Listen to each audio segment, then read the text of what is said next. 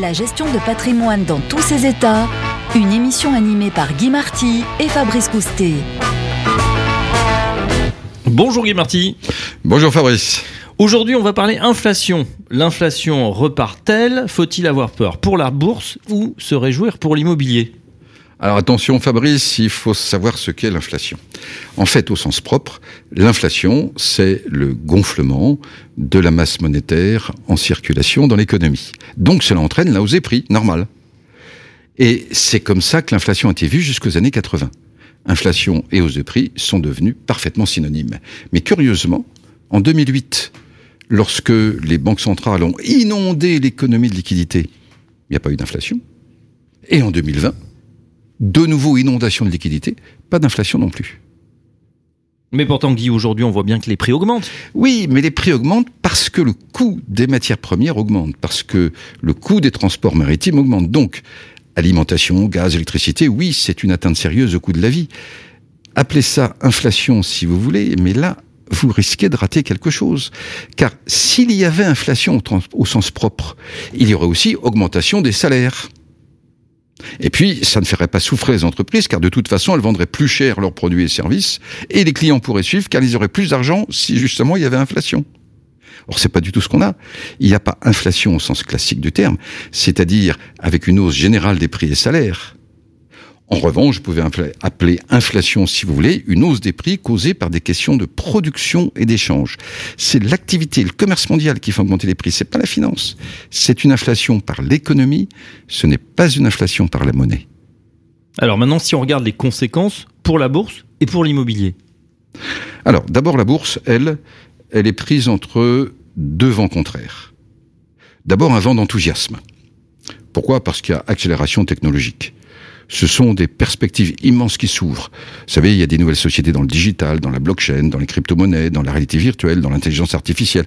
C'est véritablement une nouvelle conquête de l'Ouest, avec des horizons pour l'instant illimités. Donc, la bourse est enthousiaste. Mais il y a un vent contraire. Et c'est la peur. Parce que notre système monétaire international est à bout de souffle. Et il est menacé. Il est menacé d'abord par l'endettement gigantesque des États ça, c'est la menace de l'intérieur, je dirais.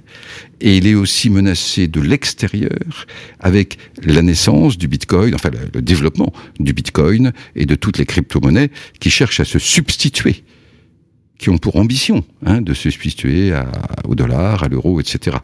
Et ce système monétaire est aussi menacé par des questions géopolitiques. La Chine aimerait, ou voudrait, ou veut, mettre fin au règne du dollar. Pour ça, elle a annoncé pour mars 2022, par exemple, la sortie de sa monnaie nationale, crypto, hein, le e-yuan, qui sera donc une monnaie virtuelle et qui a pour objectif de, devenir la monnaie mondiale. Donc le système monétaire est vraiment à un carrefour. Et donc la bourse s'inquiète. Par conséquent, au niveau boursier, on peut s'attendre à beaucoup de volatilité et peut-être de plus en plus de volatilité. Alors maintenant, pour l'immobilier, que va-t-il se passer? Alors, l'immobilier, j'ai envie de dire, cette hausse des prix le concerne sur un aspect qui est le pouvoir d'achat des ménages. On sait que l'évolution des prix et des loyers est évidemment dépendante du niveau de vie, donc du pouvoir d'achat euh, bah, des particuliers euh, ou des familles qui veulent habiter euh, ici ou là. Donc, en ce sens, il y a déjà une première influence sur le logement. Le reste, ça n'a plus rien à voir avec l'inflation ou l'hausse des prix. Bon, ce sont les questions de crédit, ce sont les questions de construction, c'est les questions de, choix géographiques, etc. Mais on n'est pas dans un, sujet d'inflation pour l'instant dans le logement. Qu'est-ce que le conseiller en gestion de patrimoine peut dire à ses clients au sujet de l'inflation?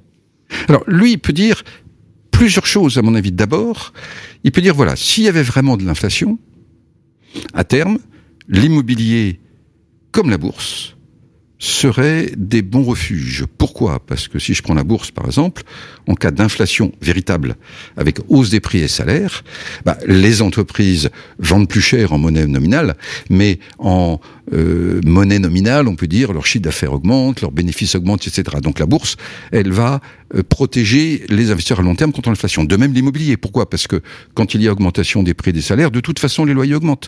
Et donc, les prix suivent. Sauf que, Aujourd'hui, pas de panique. on n'est pas encore dans un régime d'inflation. L'idée, si vous voulez, c'est que il y a inflation, l'inflation cause la hausse des prix. Et puis là, il y a hausse des prix. C'est un peu comme quand vous dites euh, je bois un verre de vin. En fait, vous buvez pas le verre, vous buvez le vin. Hein. Donc, faisons la différence entre inflation et hausse des prix. Pour l'instant, on a des hausses des prix. C'est un problème économique qui peut entraîner d'autres conséquences. Eh bien, on suivra. Merci Guy Marty et à très bientôt. La gestion de patrimoine dans tous ses états, une émission animée par Guy Marty et Fabrice Coustet.